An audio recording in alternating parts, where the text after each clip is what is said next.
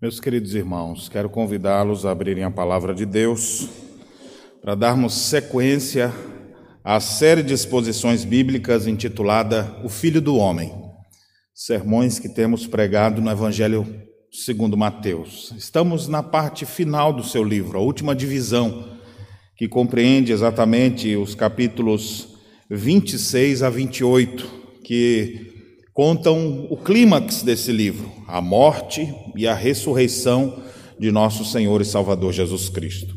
Então, nós estamos aqui nos eventos que antecedem a sua crucificação. Nós já vimos vários desses episódios.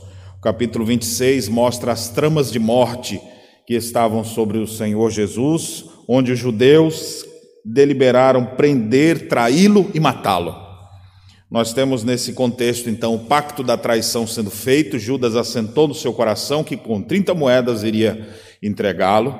Em meio a esse contexto de, de aspirações de morte, de traição, vem a linda ação de Maria que derrama um guento precioso na sua cabeça, preparando Jesus para o seu sepultamento, e o Senhor elogia aquela atitude dela e diz: Onde esse evangelho for pregado, contem o que essa mulher fez.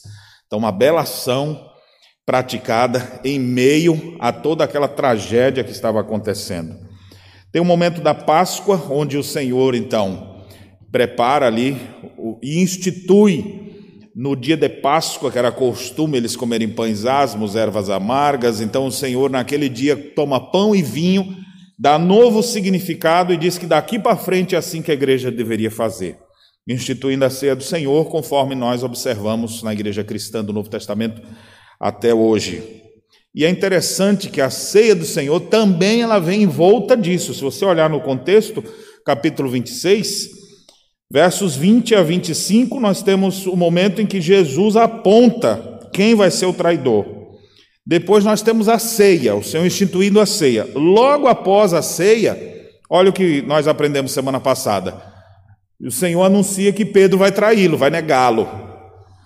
Vai, embora todos disseram que não deixariam, mas mais cedo ou mais tarde isso vai acontecer e nós vamos ver na sequência, nos próximos estudos, isso se consumando. Então é no meio dessas tramas de morte, no meio de trama de traição, no meio de votos precipitados que não vão ser sustentados, negativas que vão acontecer, que o nosso Senhor está ali se preparando para para o momento culminante onde ele vai entregar sua vida em resgate de muitos.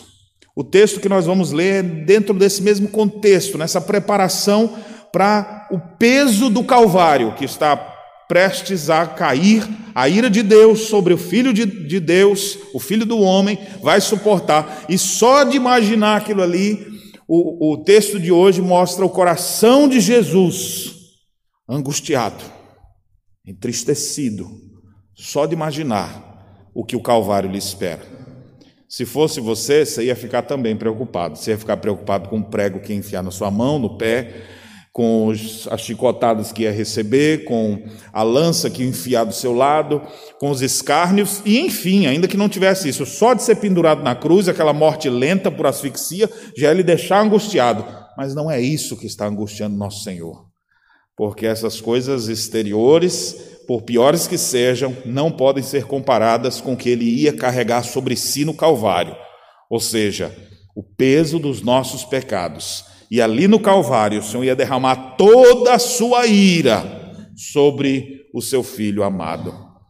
Então, esse momento faz com que o Senhor Jesus, algumas horas antes, naquela noite anterior à crucificação, tivesse angústias fortes em seu coração. É sobre isso que o texto fala hoje. E é por isso que eu quero refletir com vocês o que, que a gente pode fazer nessas horas que a angústia toma conta do coração, porque isso aconteceu com o nosso Senhor Jesus. O que fazer quando a tristeza domina o nosso coração? O que fazer quando a alma está quebrada, sem perspectiva? É sobre isso que nós vamos refletir aqui agora. Vamos fazer a leitura do texto, fazer a exposição desse texto e tirar algumas lições para a nossa vida. Mateus 26, do 36 ao 46, diz assim a palavra do Senhor. Em seguida foi Jesus com eles a um lugar chamado Getsemane e disse a seus discípulos: Assentai-vos aqui enquanto eu vou ali orar. E levando consigo a Pedro e aos dois filhos de Zebedeu, começou a entristecer-se e a angustiar-se. Então lhes disse: A minha alma está profundamente triste até a morte. Ficai aqui e vigiai comigo. Adiantando-se um pouco, prostrou-se sobre o seu rosto, orando e dizendo: Meu pai, se possível, passa de mim esse cálice. Todavia, não seja como eu quero, e sim como tu queres. E voltando para os discípulos, achou-os dormindo e disse a Pedro: Então, nem uma hora pudestes vós vigiar comigo? Vigiai e orai para que não entreis em tentação. O espírito, na verdade, está pronto, mas a carne é fraca. Tornando a retirar-se, orou de novo, dizendo: Meu pai, se não é possível passar de mim esse cálice sem que eu o beba, faça-se a tua vontade. E voltando, achou-os outra vez dormindo, porque os seus olhos estavam pesados. Deixando-os novamente, foi orar pela terceira vez, repetindo as mesmas palavras.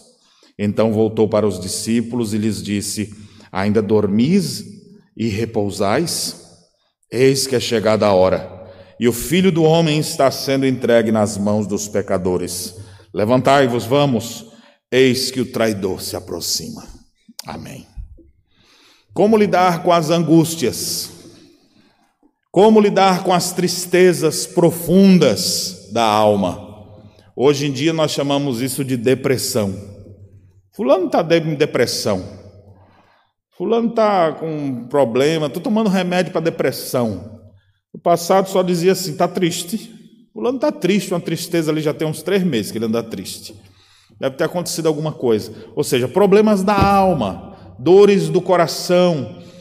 Essas doenças internas, elas afetam o nosso físico. Algumas pessoas ficam tão angustiadas, elas perdem a fome, Algumas pessoas, por tão angustiadas, só comem, as reações são diferentes, né? Tem pessoas que começam a dar, aparecer úlcera, ou que é muito comum, gastrite. Gastrite crônica. Você vai falar: o que, que aconteceu, meu filho? Por que, que você está com gastrite? E geralmente isso estourou fisicamente, mas a causa disso não é física. É por causa de problemas, de angústias que aquela pessoa vem enfrentando. Então, não são poucas as pessoas nossos dias que têm enfrentado isso, eu tenho certeza que vocês que estão aqui enfrentam também. Aqueles que estão nos acompanhando em suas casas também sabem que isso faz parte do cotidiano de muita gente. Como a gente lida com isso? Primeiro, eu já quero desmistificar a conversa toda, porque o pessoal diz assim: ó, ser crente é, é diferente, pastor. O crente não tem isso, não. O crente não precisa tomar remédio para depressão. O crente nem fica deprimido. Ele repreende isso em nome de Jesus. O cara fica brabo logo assim. Meus irmãos, não é bem assim, não. A tristeza, ela vem muitas vezes ao coração das pessoas. O texto aqui diz que foi o próprio Senhor Jesus não há pecado nisso aqui. Ou seja, isso é efeito do contexto que a pessoa está vivendo. No caso de Jesus, quer dizer, às vezes a pessoa está angustiada por causa de pecados que ela praticou. Às vezes a angústia toda é por causa de falta de perdão, é por se sentir é, um lixo, um, peca, um pecador miserável que não tem mais perdão. Às vezes a pessoa está sendo consumida com esse tipo de sentimento por alguma coisa errada que fez. É possível. Mas em outros casos, às vezes a pessoa está deprimida por causa das circunstâncias que está enfrentando, ou que espera por ela, que ela não sabe ao certo. Em nosso caso aqui, nosso Senhor sabe o que lhe espera. E é interessante que o texto diz que ele começou a entristecer-se e angustiar-se. O próprio Senhor Jesus. E mais, o versículo 38 chega a dizer, ele mesmo declara: Minha alma está profundamente triste até a morte. Então você Você percebe aqui que o nosso Senhor Jesus Cristo estava assim com dores fortes em sua alma. Que coisa misteriosa a gente pensar aqui. O que estava acontecendo dentro do coração de Jesus? A gente vê aqui a humanidade dele, mas ele é Deus e ele é homem ao mesmo tempo. Essas coisas são, são misteriosas, como isso tudo acontecia dentro do coração de nosso Senhor. Hoje, durante o culto, nós vimos isso acontecendo num outro servo de Deus do passado. Vocês lembram? Nós lemos a história de Elias. Elias, aquele grande servo de Deus. Quem é como Elias? Homem poderoso, tanto que nem morreu.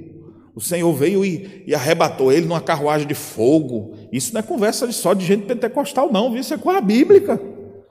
Veio mesmo a carruagem e ele pulou dentro e seguiu. Eu sei que tem até música disso aí, né? Aqueles que têm um pé no reteté estão lembrados aí daquelas musiquinhas de Elias, né? Mas é interessante que aquele homem que enfrentou 450 profetas, ele contra 450, você consegue imaginar o cenário? Um e outro do lado 450, a zombaria que eles podiam fazer de Elias, mas é o contrário, Elias é quem zombava deles.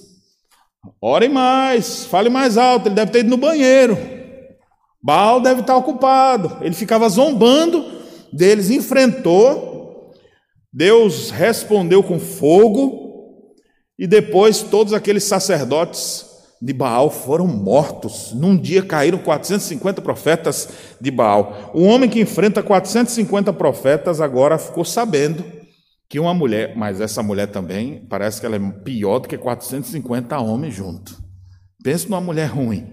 É a tal da encapetada da Jezabel. É tanto que quando você vê uma mulher muito maligna, você vê uma mulher muito braba, é uma Jezabel, só pode, né? Porque a mulher, inclusive no Novo Testamento isso ficou comum. No final do primeiro século, uma profetisa que existia em uma das igrejas da Ásia é chamada. Você tem um contra vocês aí que tem essa tal de Jezabel aí. Não é que era o nome dela, era Jezabel. Era algum outro nome lá, mas ela refletia aquela sanguinária lá do passado.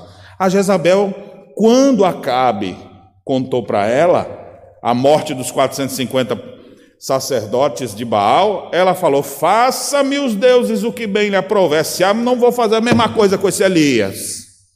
Quando ela ameaçou Elias, o Elias entrou em crise. Pode explicar uma coisa dessa? Como é que o cara enfrenta 450 homens, mas fica com medo de uma mulher? Essa mulher era braba. Pensa numa mulher arruinada. Era quase a esposa do capeta, né? Alguém podia até dizer, de tão ruim que era. Mas não é isso não, viu gente? O diabo não tem esposa. Mas o que é interessante é que daquela situação a gente vê alguns problemas que vieram sobre o coração de Elias. A gente percebe que ele começou a temer. O texto diz isso, né? Elias temeu. E quando o medo começou a tomar conta do seu coração, ele se foi, começou a não querer andar acompanhado mais seguiu para um caminho deserto, deixou o seu secretário ali falou: Ó, fique por aí que eu vou para outro lugar. Deixou ali o seu moço, buscando o caminho da solidão. Aqui é sintomas, viu, gente? Até hoje ainda é assim. Seres humanos têm esses sintomas. Quando eles começam a ficar com alguma angústia dentro do coração, eles começam a ficar com medo, eles começam a se isolar, eles começam a deixar as pessoas de lado mais adiante, diz que ele foi para o deserto, sentou debaixo de um zimbro, pediu para si a morte. Ou seja, a crise foi tão grande que ele agora acha que morrer é solução. Quantas pessoas hoje não seguem o mesmo caminho de Elias aqui? Começa a ter angústia no coração por alguma coisa e qualquer coisa pode desencadear isso. No caso dele aqui foi a ameaça da Jezabel. Ele não soube processar bem isso na sua mente. Hoje em dia as pessoas também, principalmente na nossa época, que as mentes são muito mais fracas, a gente tem todo o conforto que se pode imaginar, mas ao mesmo tempo é o povo mais temeroso que já existiu em qualquer outra geração. As pessoas, por qualquer coisa, já estão em crise. Elas estão em crise porque o celular delas rachou a tela. Elas entram em crise por coisas pequenas do seu cotidiano e já estão pensando na morte. Não só pensando na morte, como avançam ainda um pouco mais, que não foi o que Elias fez, tentam, ensaiam maneiras de se matar. Alguns ousam até se enforcar, outros não têm coragem de fazer isso, compram uma arma de fogo, outros não têm coragem de fazer isso, tomam uma caixa de remédio lá até para ver se, se dá um problema. E assim tem muitas pessoas em crise. Mas só para prosseguir aqui no Elias, aí a gente volta lá no texto, porque Elias dá um bom diagnóstico aqui para nós, percebemos coisas que acontecem. Quando ele está lá sozinho, esperando a morte, é interessante que o texto diz que ele deitou e dormiu. O anjo acorda ele, ele come, deita e dorme. Você já viu também que quando a pessoa está mais depressiva, ela não quer, ela quer ficar só no quarto dela. Eu não sei nem se dorme. Às vezes dorme. Ou só quer ficar deitada. Ah, vou dormir para ver se esqueço esses problemas. Então, é até uma outra situação aqui também comum. Às vezes as pessoas sem vontade de trabalhar, de fazer qualquer outra coisa. E no caso de Elias, uma outra coisa que dá para a gente perceber, um sintoma dele, ele fala duas vezes a mesma coisa. Deus pergunta: por que você está aí? Eu tenho sido extremamente zeloso, só ficou eu, todo mundo já morreu, só ficou eu e querem me matar. Daqui a pouco Deus pergunta de novo, ele diz: Eu estou sendo zeloso para com o Senhor, e todo mundo já morreu, derrubaram os altares, só fiquei eu. Sabe quando a pessoa começa parecendo uma radiola, contando a mesma coisa ali assim? Repetindo, repetindo, repetindo a mesma coisa. Deus trata Elias como trata os seus filhos pactuais quando eles entram em crises, quando eles enfrentam angústia na alma. E existem maneiras de sair disso. Então, deixa eu dizer uma coisa para você: se você não está em angústia nenhuma, graças a Deus por isso, mas pode acontecer de você ficar em angústia. O que fazer nessas horas? Então, agora eu volto para o texto lá de Mateus 26, porque nós temos como Jesus enfrentou isso. O que foi que Jesus fez nesses, nessas horas de angústia? Porque não era só angústia, era uma angústia atrás da outra, né? O traidor, que era um dos apóstolos, que estava do lado dele. Tem coisa pior do que você ver alguém que está do teu lado levantando o calcanhar contra você? Pedro vai lhe negar, lhe negar, ou seja, o principal dos apóstolos, que declara tanto amor, vai ser o primeiro que vai fugir judeus que fazem parte do seu povo, líderes religiosos que deveriam ser piedosos, estão tramando a morte de Jesus. Estão dispostos até a mentir, a fazer acordos, a pagar, porque o desejo de morte já estava dentro do coração deles. Jesus está no meio desse contexto. Se fosse você, você já tinha desistido dessa história aqui faz tempo. Você falar, quer saber de uma? Eu ia até morrer por vocês, para salvar vocês, mas vocês estão fazendo isso tudo comigo? Acabou, viu? Salvo mais ninguém. Vão tudo para o inferno mesmo. Se fosse um de nós, a gente não, não seguia, não, adiante. Duvido que algum, até a irmãzinha mais piedosa, nem Dona Maria, né? Dona Esté também, as irmãzinhas piedosas da igreja aqui, não ficava um. Os irmãozinhos piedosos também na igreja, não. Nem o Isaac. Alexandre, com aquela santidade dele, olhando para o Erasmo assim com aquela barba, não ia suportar. Nenhum de vocês ficava em pé. Ia dizer, ó, vão todos para o inferno, que o diabo que carregue vocês, porque vocês não merecem nada, eu estava disposto a salvar vocês, olha o tanto que vocês estão aprontando comigo. Mas Jesus, ele tem convicção do seu chamado, ele sabe o que é o coração do homem, e ele é fiel ao que ele declarou. E essa é a nossa, a nossa grande benção. Ele não é fiel a nós porque nós vamos responder a Ele. Nós só vamos ficar nele porque Ele prometeu que isso ia acontecer e Ele é fiel às Suas próprias palavras. A aliança é dele, porque se fosse nossa, a gente tinha botado tudo a perder. Mas o que é interessante então é que nesses momentos onde Jesus está cercado de tanta situação adversa, ele, como homem, também se aflige. E todos nós podemos ter nossos momentos de deserto, de angústia. Isso é natural dos seres humanos caídos. E não necessariamente por causa de algum pecado praticado. Pode ser que seja por algum pecado praticado. No caso de Jesus aqui, ele nunca pecou. A angústia que vem é a reflexão já prévia do que vai acontecer no dia seguinte.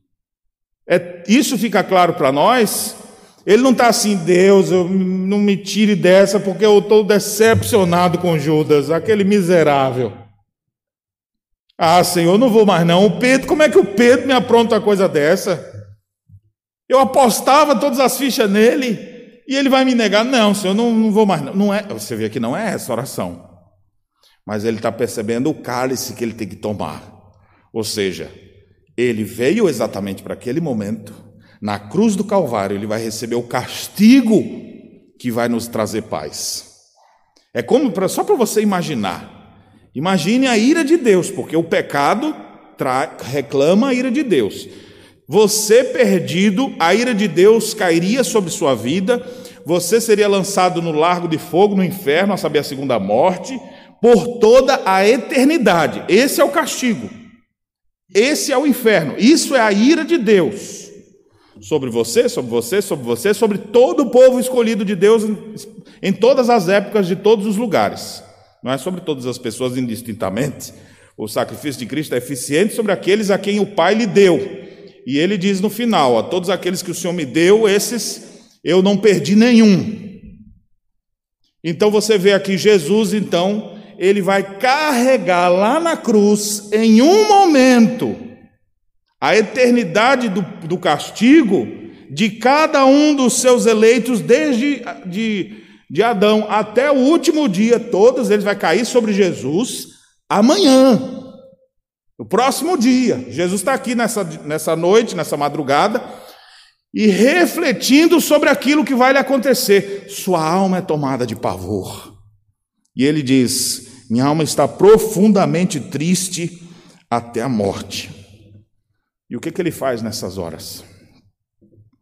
É interessante, o verso 36 começa dizendo que Jesus foi ao lugar chamado Getsemane, que ficava no sopé ali do Monte das Oliveiras. O próprio nome Getsemane ou Getsemane, como a gente é, no português costumamos falar, é, era um lugar, literalmente, é uma prensa de azeite. Então, como é que se fazia azeite? Monte das Oliveiras, já está ali, oliveiras, azeitonas. Então, pega as azeitonas, o que, é que você vai fazer? Hoje em dia, vai botar em conserva para vender no supermercado, né? Preferência sem caroço. As azeitonas podem ser comidas mesmo, ou o que é muito comum de se fazer com ela é o óleo de oliva, que é feito das azeitonas. Então o que, é que eles pegam? Pega as, as azeitonas e eles usavam a grande pedra pesada que pressionava sobre as azeitonas até ela soltar o caldo. Então passa uma vez, passa duas, passa outra, até aquele negócio endurecido, virar óleo. Não tinha um lugar para exemplificar no visual o que estava para acontecer com Jesus na cruz. O que, que vai acontecer com Jesus? Ele vai ser triturado. Na cruz, nosso Senhor Jesus vai ser moído. Você já. Você tem aquelas. A casa da sua avó que tinha um moedor de carne? Alguns de vocês sabem, os de hoje nem sabem o que é isso, né? Chega no açougue, meio quilo de carne moída, né? nem sabe o que é aquilo, né? Antigamente o pessoal comprava músculo, geralmente que é mais duro, aí bota ali e ia ali empurrando, sai só os pedacinhos, coisinha mais molinha de toda. É isso que está dizendo. Isaías já tinha profetizado sobre isso no capítulo 53, que ele seria moído e não só ele seria moído, porque os homens iam fazer isso. Ao, o Senhor, ao Senhor agradou moê-lo, fazendo-o enfermar. Deus ia triturar o seu filho ali na cruz, ou seja, a ira de Deus, o peso dos nossos pecados, a condenação do inferno que deveria vir sobre todo o seu povo eleito, e é muita gente, vai cair todo sobre Jesus num momento só. Meus irmãos, a gente não tem nem ideia do que é isso aqui. E não, nenhum homem seria capaz de sustentar, de aguentar isso. É por isso que somente Jesus Cristo poderia fazer isso, porque ele é 100% homem, ele é 100% Deus. Qualquer um que fosse só homem não seria capaz de fazer isso. E Deus então enviou seu filho, homem, exatamente para sofrer no lugar dos homens, dos seres humanos, e ele vai então ali ser literalmente como aquela azeitona colocada na prensa e aquela roda passando por cima e até o caldo escorrer. E aí você pega hoje o óleo de oliva. Toda vez que você comer uma salada, você lembra disso, viu? Pode comer e use sempre. Inclusive, o pessoal diz que é até bom tomar uma colher de óleo de oliva. Não sei para que serve. Deve ser para lubrificar os, as engrenagens, né? Mas quando você pegar um óleo de oliva, você lembra assim, aquele negócio cheiroso, né? que é o óleo de oliva, faz bem para a saúde. Você, quando tiver com aquilo ali, você lembra, pá, como é que foi o processo disso aqui. É como o sangue de Cristo que vai ser derramado, aspergido da cruz, vai trazer salvação para o seu povo pactual. Cristo vai ser moído na cruz. Mas aqui, o Senhor antevendo aquele momento, porque ele não foi pego de surpresa, ele veio para aquilo. Sua alma é tomada de tristeza e angústia. Nessa hora, então, ele chega no Getsemane e ele chama seus discípulos e fala: Vamos orar. Momento de angústia, nosso Senhor nos ensina a orar. E ele então diz: Assentai-vos aqui enquanto eu vou ali orar. Isso ele chamou todos os seus apóstolos. Mas no verso 37 diz que ele levou consigo Pedro, Tiago e João, que eram os discípulos mais próximos. Geralmente, quando a gente está muito angustiado, a gente não gosta de ficar contando isso para todo mundo, né? Aquela angústia assim, você chama mais aqueles mais achegados para conversar. Né? Você quer conversar uma coisa assim, não, aqui não dá para a gente conversar, não, tem muita gente. Aí de repente você vai para um canto mais reservado, aí você conversa com alguém, você chora naqueles momentos. Você não fica contando as coisas chorando na frente dos outros, né? Ainda mais homem. A gente estava no congresso de mulheres, eu sei que as mulheres têm mais facilidade para verter água de, dos olhos, né? Está feliz? Chora. Está triste? Chora. Viu a outra chorando? Chora também. E depois encosta para saber o que foi. Né? Então, é muito mais fácil. Agora, homem é mais difícil. Pelo menos eu tenho dificuldade com isso. De vez em quando são uns floquinhos de neve, né? Assim, do canto do olho. Mas dentro a gente chora assim. Daqui a uns dias nós vamos aprender sobre o choro amargo de Pedro. Aguarde. Dentro de alguns dias, não perca os próximos capítulos dessa série de exposição bíblica. Mas aqui então nós temos Jesus, mas chamando para perto. Vamos, Pedro. Ele, claro, senhor. Está Está precisando? Sim, eu tô, minha alma está muito angustiada. Ele conta isso para eles no verso 38. Minha alma está profundamente triste até a morte. Essa narrativa é, é, é registrada nos três evangelhos sinópticos. Tanto Marcos quanto Lucas também falam dela. Inclusive, eles trazem alguns detalhes a mais. Por exemplo, o detalhe de que o Senhor diz assim: A minha alma está tomada de pavor. Interessante essa expressão. Ó. Jesus se sentindo apavorado diante do que estava por vir. E outro, Lucas chega a dizer que o seu suor se transformou em sangue, tamanha foi a sua angústia, enquanto ele ali orava e refletia sobre aquilo. E você sabe que quando você está angustiado, você fica afobado, daqui a pouco começa a suar a testa, você nem está tá um frio danado e você está suando. Por quê? Angústias. Começa a ficar com pintinhas no rosto. Já vi gente com pintinhas, né? Sangrando só o Senhor aqui que eu, que eu tenho esse registro. Mas as pessoas, elas reagem de alguma forma. Uns dão vontade de gritar, uns dão vontade de sair correndo. Eu não sei o que você já fez na sua vida, mas a angústia pode vir sobre a vida de qualquer pessoa. E o Senhor então chama seus discípulos mais achegados e diz assim: olha o pedido deles no verso 38: Ficai aqui e vigiai comigo. Eu queria que você pensasse agora, se fosse você o convidado, hein? Já pensou que honra? Jesus fala assim: você aqui. Não, só vocês três aqui. Fica aqui comigo, estou precisando. Mas claro, Senhor. Oh, que privilégio. Posso fazer uma selfie antes? Só para botar aqui no meu status que eu estou orando com Jesus, né? Quem sabe muitas pessoas vão fazer assim. E aí o texto diz que ele chamou eles, a alma de Jesus estava tão angustiada que ele falou: Orem aqui por mim. Então nós temos três lugares aqui. Está o grupo de discípulos ali no Getsemane. Pedro, Tiago e João chegaram com Jesus um pouquinho mais afastado. E Jesus agora fala: Fique aqui, eu vou me adiantar um pouquinho mais ali. Eu quero, eu quero falar com meu pai. Então, orem por mim, mas ele vai e se afasta ali prostrou-se com o rosto sobre o seu rosto, orando e dizendo. E aí nós temos a, a oração de Jesus, a aflição de seu coração, ao mesmo tempo total submissão a Deus. Ele não chega e diz: Senhor, vamos desistir aquele plano da eternidade que a gente falou lá no fundo. Eu falei sem saber, né? que o negócio ia ser tão difícil. Não, ele chega a dizer: se possível, passa de mim esse cálice, todavia não seja como eu quero, sim como tu queres. Quando você vê essa expressão aqui, o escritor aos Hebreus diz que ele orou e ele foi ouvido. Jesus não está desistindo daquele ponto. Jesus está apenas refletindo a angústia do seu coração. Senhor, olha o que eu tenho que passar, é isso mesmo que eu vou ter que passar. Ou seja, o, seu, o coração de Jesus está evidente aqui, a sua humanidade, a dor do seu coração, a imagem, imagem que ele tem do que vai acontecer com ele, do quanto ele vai ser, vai ser moído, esmagado por causa dos nossos pecados, o, a ira de Deus vai cair toda sobre ele. Ele começa a dimensionar isso, Senhor, tem misericórdia. E depois de clamar a Deus por causa do pavor que tomava conta dele, ele volta, então não tem como ele dormir. Ele volta. É interessante quando ele volta, verso 40, ele achou os discípulos dormindo. Bem, eles estão em três lugares, né? Eu fico pensando, às vezes você não consegue ouvir nem um sermão e já dorme, né? Mas também os banquinhos confortáveis, domingo de noite, friozinho.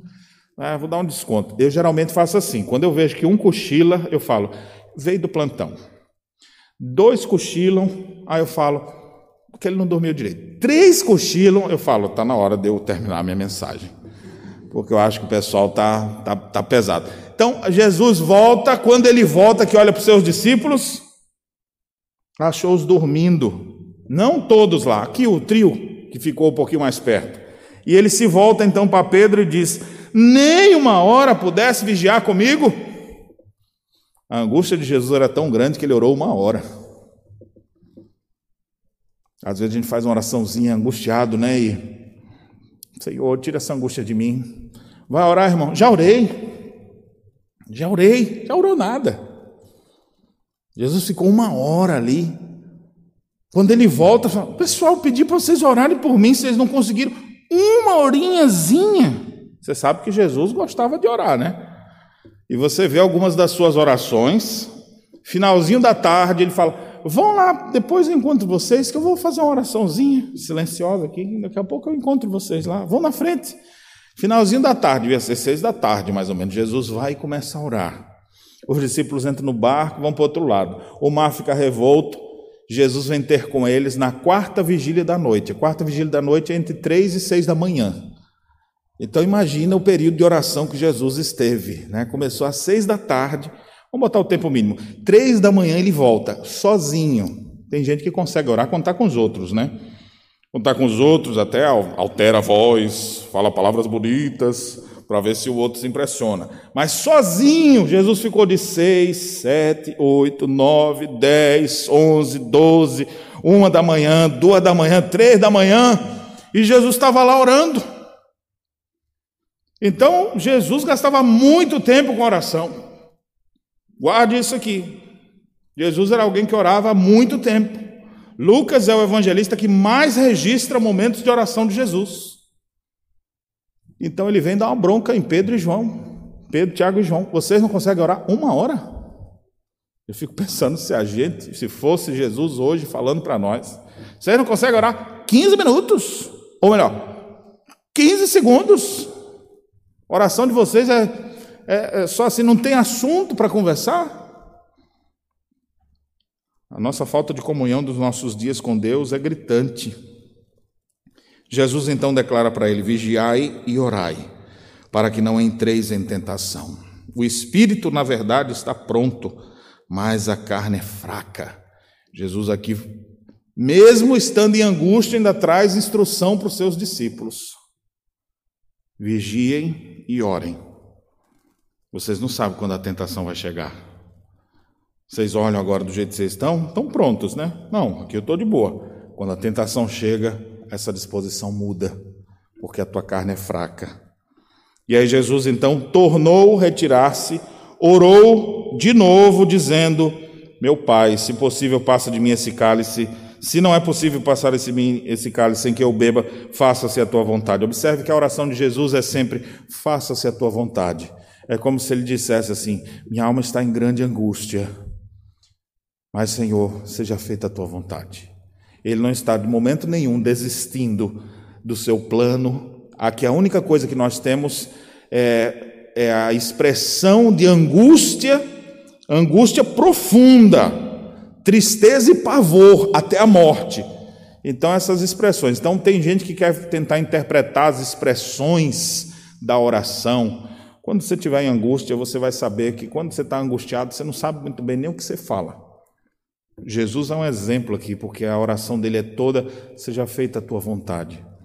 Vai ler Jó, você vê. Estamos fazendo a caminhada bíblica, você vai ler Jó. As expressões de Jó, às vezes, de alguém que está dolorido, são tão é, fortes que às vezes os seus amigos não, não entendem. E começa a acusar Jó, pelo que Jó está dizendo. As pessoas, quando estão em aflição, às vezes o gemido delas pode sair expressões que a gente não entende direito. Por isso, não julgue quando você vê alguém passando por um momento de crise, nem fique querendo dar sermão. Não diga assim, meu querido. Seja crente, mostra a tua fé. Muito consolo você vai trazer para alguém que já está desesperado, angustiado, apavorado. Né? Tome jeito, rapaz, seja crente. Não faça assim, né? Crentão, dando uma de sabidão. Quando tu passar pela mesma crise, aí tu me diz como é que tu vai fazer, né?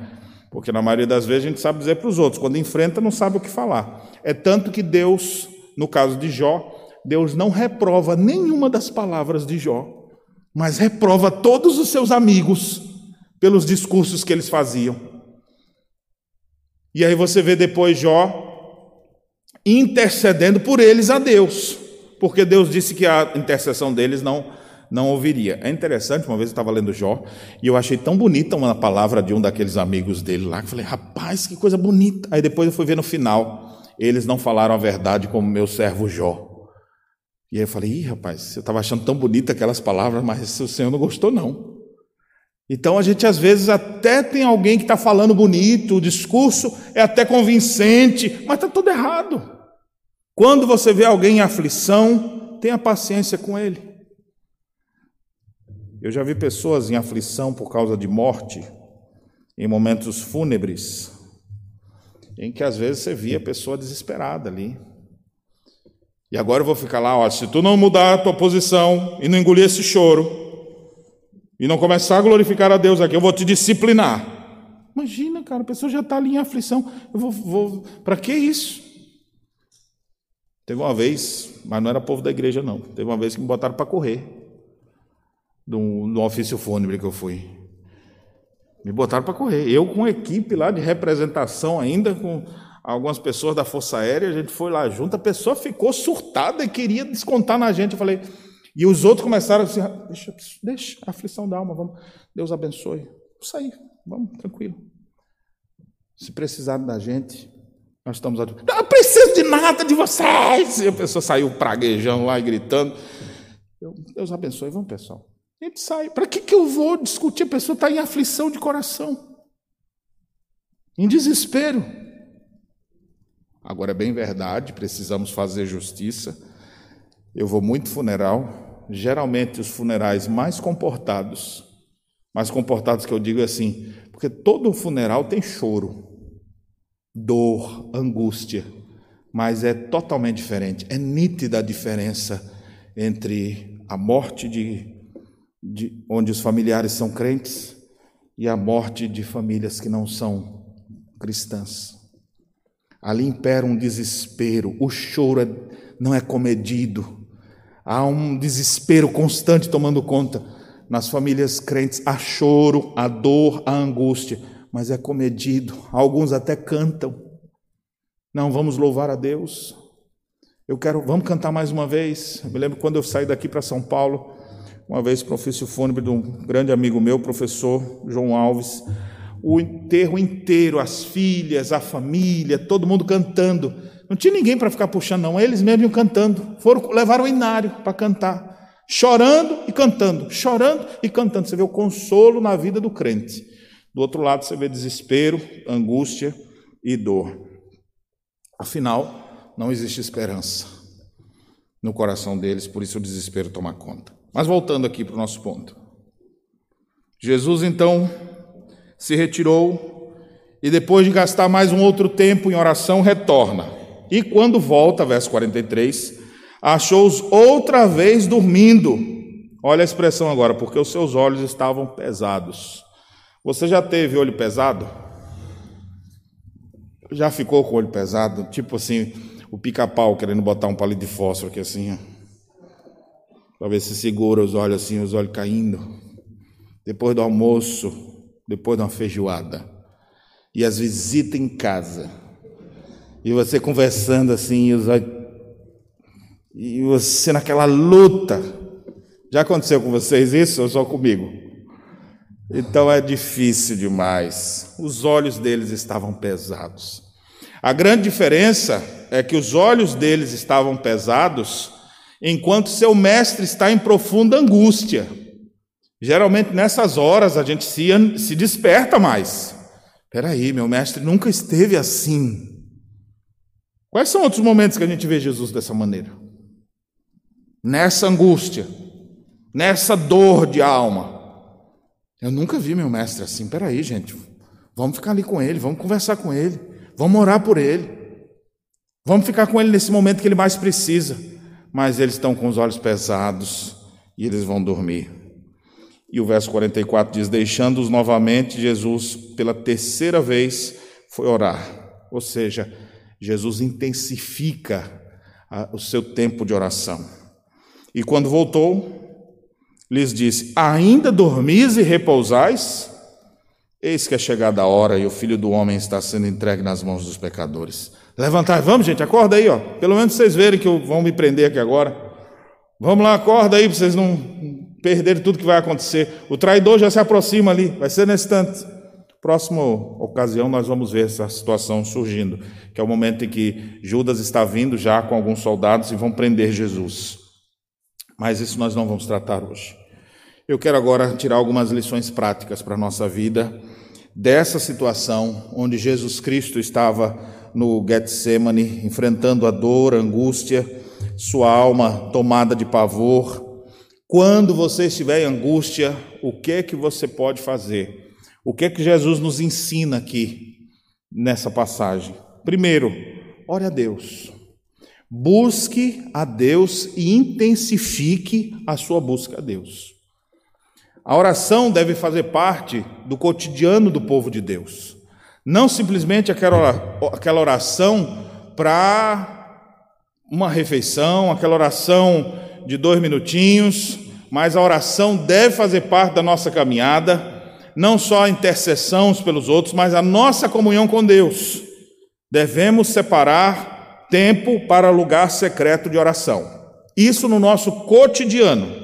Aqueles que desenvolverem a prática de oração constante terão mais paz de espírito e melhores condições de viver nesse mundo. Agora, se estiver em angústia, aí alguns começam a ficar em angústia e param de orar. Não vai na reunião de oração, não vem no culto. Aí vai ficar mais difícil, né?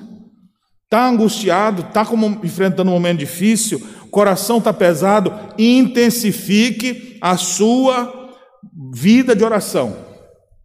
Jesus, quanto mais angustiado esteve, mais buscou a Deus. E a gente viu, já viu aqui, que não era por poucos minutos, mas aquela madrugada, aquela noite, foi uma noite difícil para ele, mas ele buscou intensamente, nos mostrando que o caminho ainda é esse. Em momentos de angústia, ore a Deus. Segunda lição que eu queria que você guardasse. Eu sei que a gente também deve pensar uns nos outros. Talvez pedir ajuda uns dos outros. Não é isso que o texto fala especificamente, porque a lição do texto aqui é, vai quase ao contrário disso. Mas quando você tiver angústia, busque a ajuda de seus irmãos. Eu acho que é, é saudável isso. Ao invés de fazer igual Elias e se isolar, procure o irmão para orar. E como é bom quando a gente tem gente assim. Eu estava ouvindo a palavra recente agora do reverendo Roberto Brasileiro, enquanto pregava no Congresso de São Paulo, ele dizendo que às vezes ele já recebeu ligações três horas da manhã de gente em angústia de alma, dizendo: Pastor Roberto, eu liguei para o senhor agora porque eu queria que o senhor orasse por mim. E nessas horas não adianta dizer, irmão, agora, por que, tu me acorda no meio da madrugada, não espero de amanhecer? Mas a angústia dele está ali. Eu acho que se você ligar para alguém, a pessoa não pode ficar bem brabo com você, mas ele vai orar com você. Ele disse que levantou e foi orar pelo irmão. Ore. Vai ter uma reunião com outras pessoas? Vá na reunião de oração. Chame alguém para orar. Eu acho que isso é correto. A gente está em angústia, ao invés de se isolar, buscar ajuda. Jesus fez isso. Jesus fez isso. Em momento de angústia, ele falou: Venham aqui, ó, vamos orar comigo. Jesus mesmo chamou. Pegou três mais íntimos e fala: Vamos orar aqui vocês, vem mais para perto de mim aqui. E ele, e ele foi orar com esses. Então, eu acho que é saudável. Contudo, a lição que eu quero destacar não é simplesmente essa, porque essa já é óbvia e é clara, a gente deve procurar ajuda. Mas o problema é: você está em angústia, e aí o miserável vai e dorme. Você não é igual a Jesus. A sua angústia vai mudar de pessoa. Você vai ficar com raiva agora do miserável do teu irmão que não te cuidou. Então, eu, a lição que eu trago é: não espere que os homens se identifiquem com o que você sente. Não ache que com qualquer pessoa que você compartilhar a vida, essas pessoas vão, vão te entender, porque nem sempre vão. Mas há uma pessoa que nos entende sempre, esse alguém é Jesus. Há uma grande parte da população cristã vive hoje grandes angústias no seu coração porque elas criam expectativas em cima de outras pessoas. Eu estou angustiado e compartilho contigo. E às vezes não é só o povo da igreja, não, é o marido e a esposa. A esposa, amorzinho, eu estou com um problema aqui, não estou conseguindo dormir, e, e, eu queria, olha, e ela começa a conversar, daqui a pouco olha para o lado e o marido está lá. Roncando feito um porco. Eu falo porque eu ronco assim. Já parou para pensar que tristeza? Já está em angústia. Aí procura o seu ente querido. E às vezes a pessoa não nem dá atenção. Se você botar suas expectativas em homens, você vai se frustrar mais do que o que já está. A angústia vai dobrar e você ainda vai ficar com raiva, angustiado e com raiva. Vai ficar pior. Então, não espere que os homens se identifiquem com o que você está sentindo. Jesus não parou de orar, não parou de buscar Deus porque os discípulos ficaram dormindo, porque eles estavam com os olhos pesados. Ele dá uma bronca neles, mas ele não desiste também daquelas amizades e fala: Ó, oh, quer saber de uma? Acabou para vocês. Vocês não são amigo meu, não. Eu vou me aliar com aquele outro grupo ali. Não. Ele fala: Bora, gente, levanta aí. O traidor já está chegando. Tá... Jesus estava bravo com os discípulos, isso é claro mas o Senhor não desconta a angústia que ele tem em cima deles. Nós não podemos esperar que as outras pessoas se identifiquem com tudo que a gente sente. Tire essa ilusão do seu coração. Quem se identifica com você sempre é Jesus. Eu volto a falar sobre isso mais por último. Terceira lição: nas horas de angústia, aprenda a vigiar para não entrar em tentação. Jesus disse isso para os seus discípulos. Vigiai e orai, para que não entreis em tentação. O espírito, na verdade, está pronto, mas a carne é fraca. E a gente sabe que daqui a pouco, agora é a aflição de Jesus, daqui a pouco vai ser a tentação deles. Porque quando, a próxima, a próxima mensagem nossa aqui, né, a partir do verso 47, quando chegar aquela turba com espadas e porretes e vindo prender Jesus, vai ser a hora que o pavor vai vir, vai ser a tentação deles, vai ser a hora da angústia deles. E o que, é que eles vão fazer? Vão permanecer firmes ou vão fugir? Esse vai ser o momento decisivo deles. Jesus já sabe, então Jesus fala: vigiai e orai para não entrar em tentação, porque se você cair na tentação, já era. Vai chegar a hora de vocês. Vigia e ora. Por isso que a, a vida de oração, a vida de vigilância, a ideia é de alguém que está acordado despertado para as realidades espirituais. Ou como cantamos hoje já, vigia e ora. Preciosas são as horas na presença de Jesus. Vigia e ora. Nós devemos vigiar todo o tempo. Um dos nossos hinos ainda diz assim, ó, você não sabe o que o dia lhe espera, pode ser que o, o dia começou bonito, mas um temporal esse dia pode abrigar. Ou seja, o teu coração está todo tranquilo, tomando café, daqui a pouco podem chegar notícias que você menos espera. Esteja preparado para isso. Esteja vigilante. Nunca ache que tudo vai ficar sempre tranquilo, tranquilo, tudo é só festa e alegria. Esteja preparado. Em tempos de paz, preparemos-nos para a guerra. E quando a tentação chega, e se ela chega, você sabe que ela não chega sozinha. Quando você se sentir tentado, você também deve lembrar que o tentador anda por perto. Meu coração está tentado.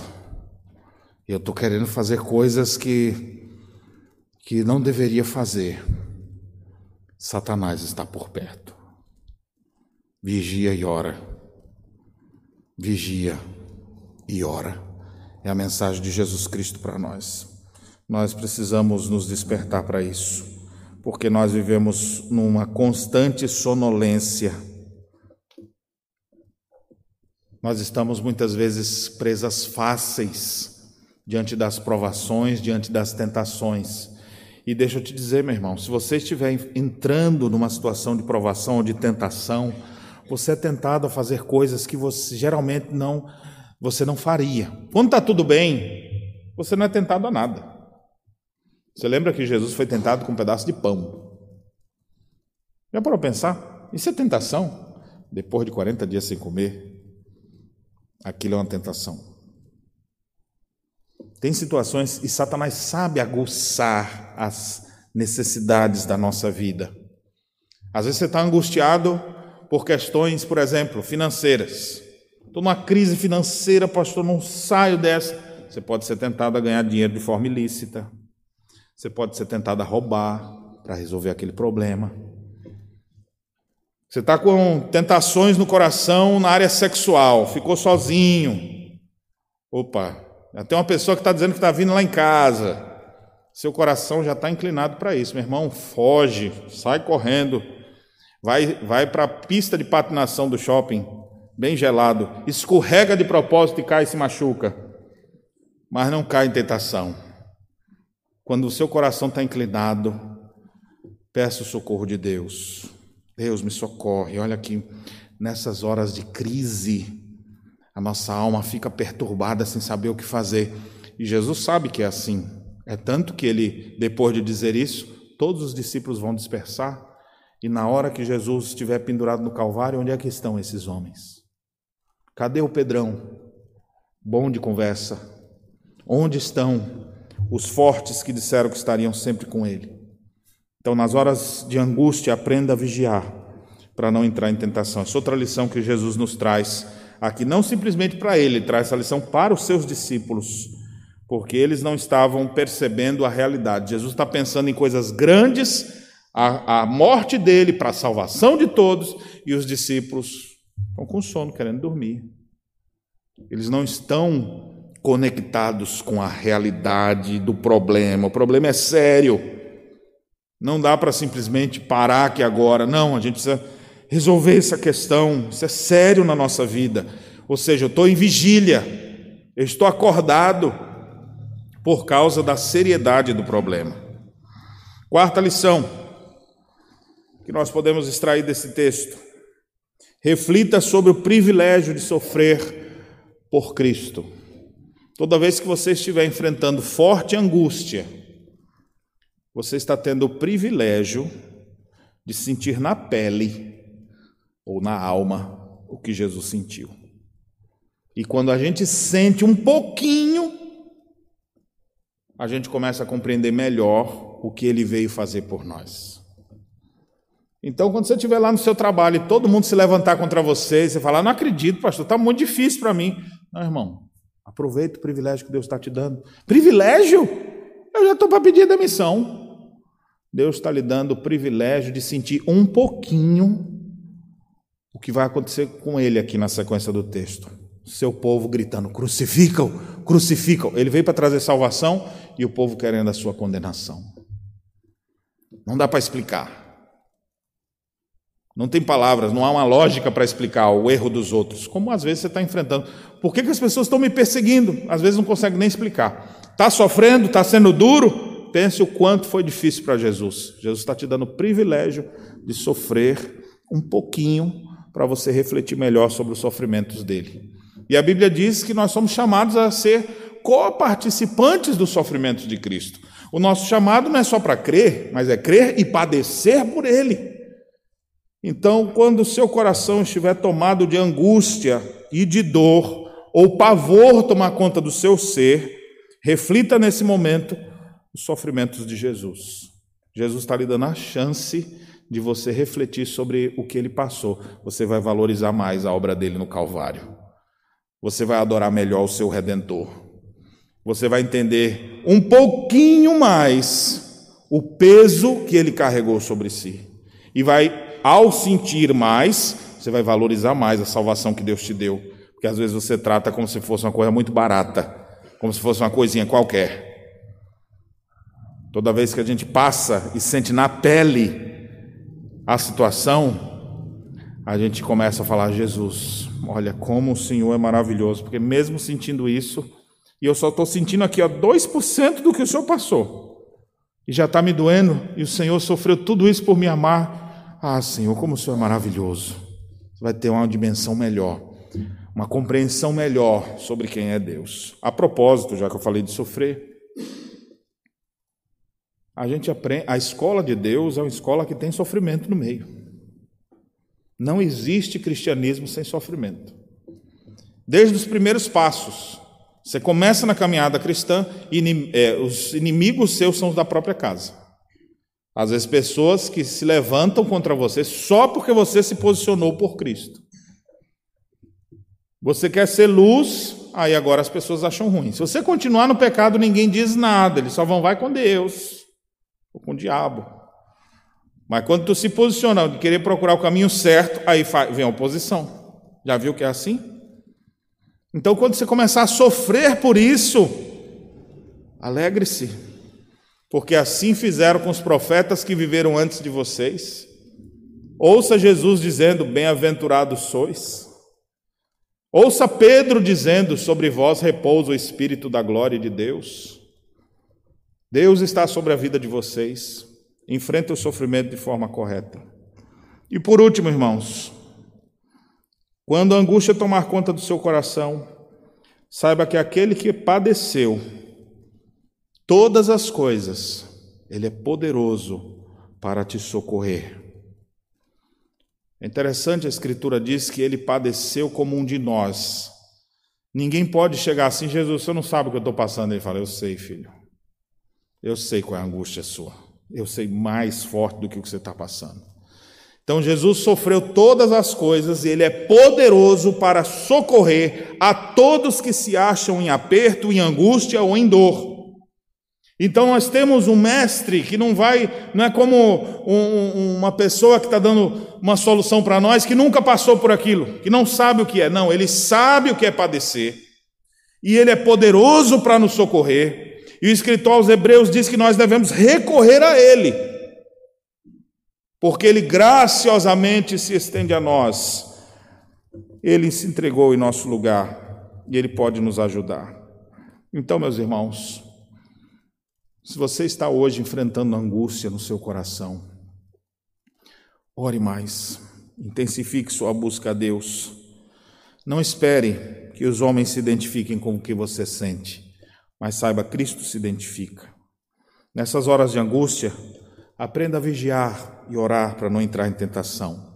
Reflita melhor sobre os privilégios de sofrer por Cristo e como um cristão e saiba que aquele que padeceu é poderoso para te socorrer. Clame pelo nome daquele que foi angustiado, que sua alma ficou profundamente triste até a morte, mas ele é poderoso para socorrer todos os que estiverem em qualquer angústia.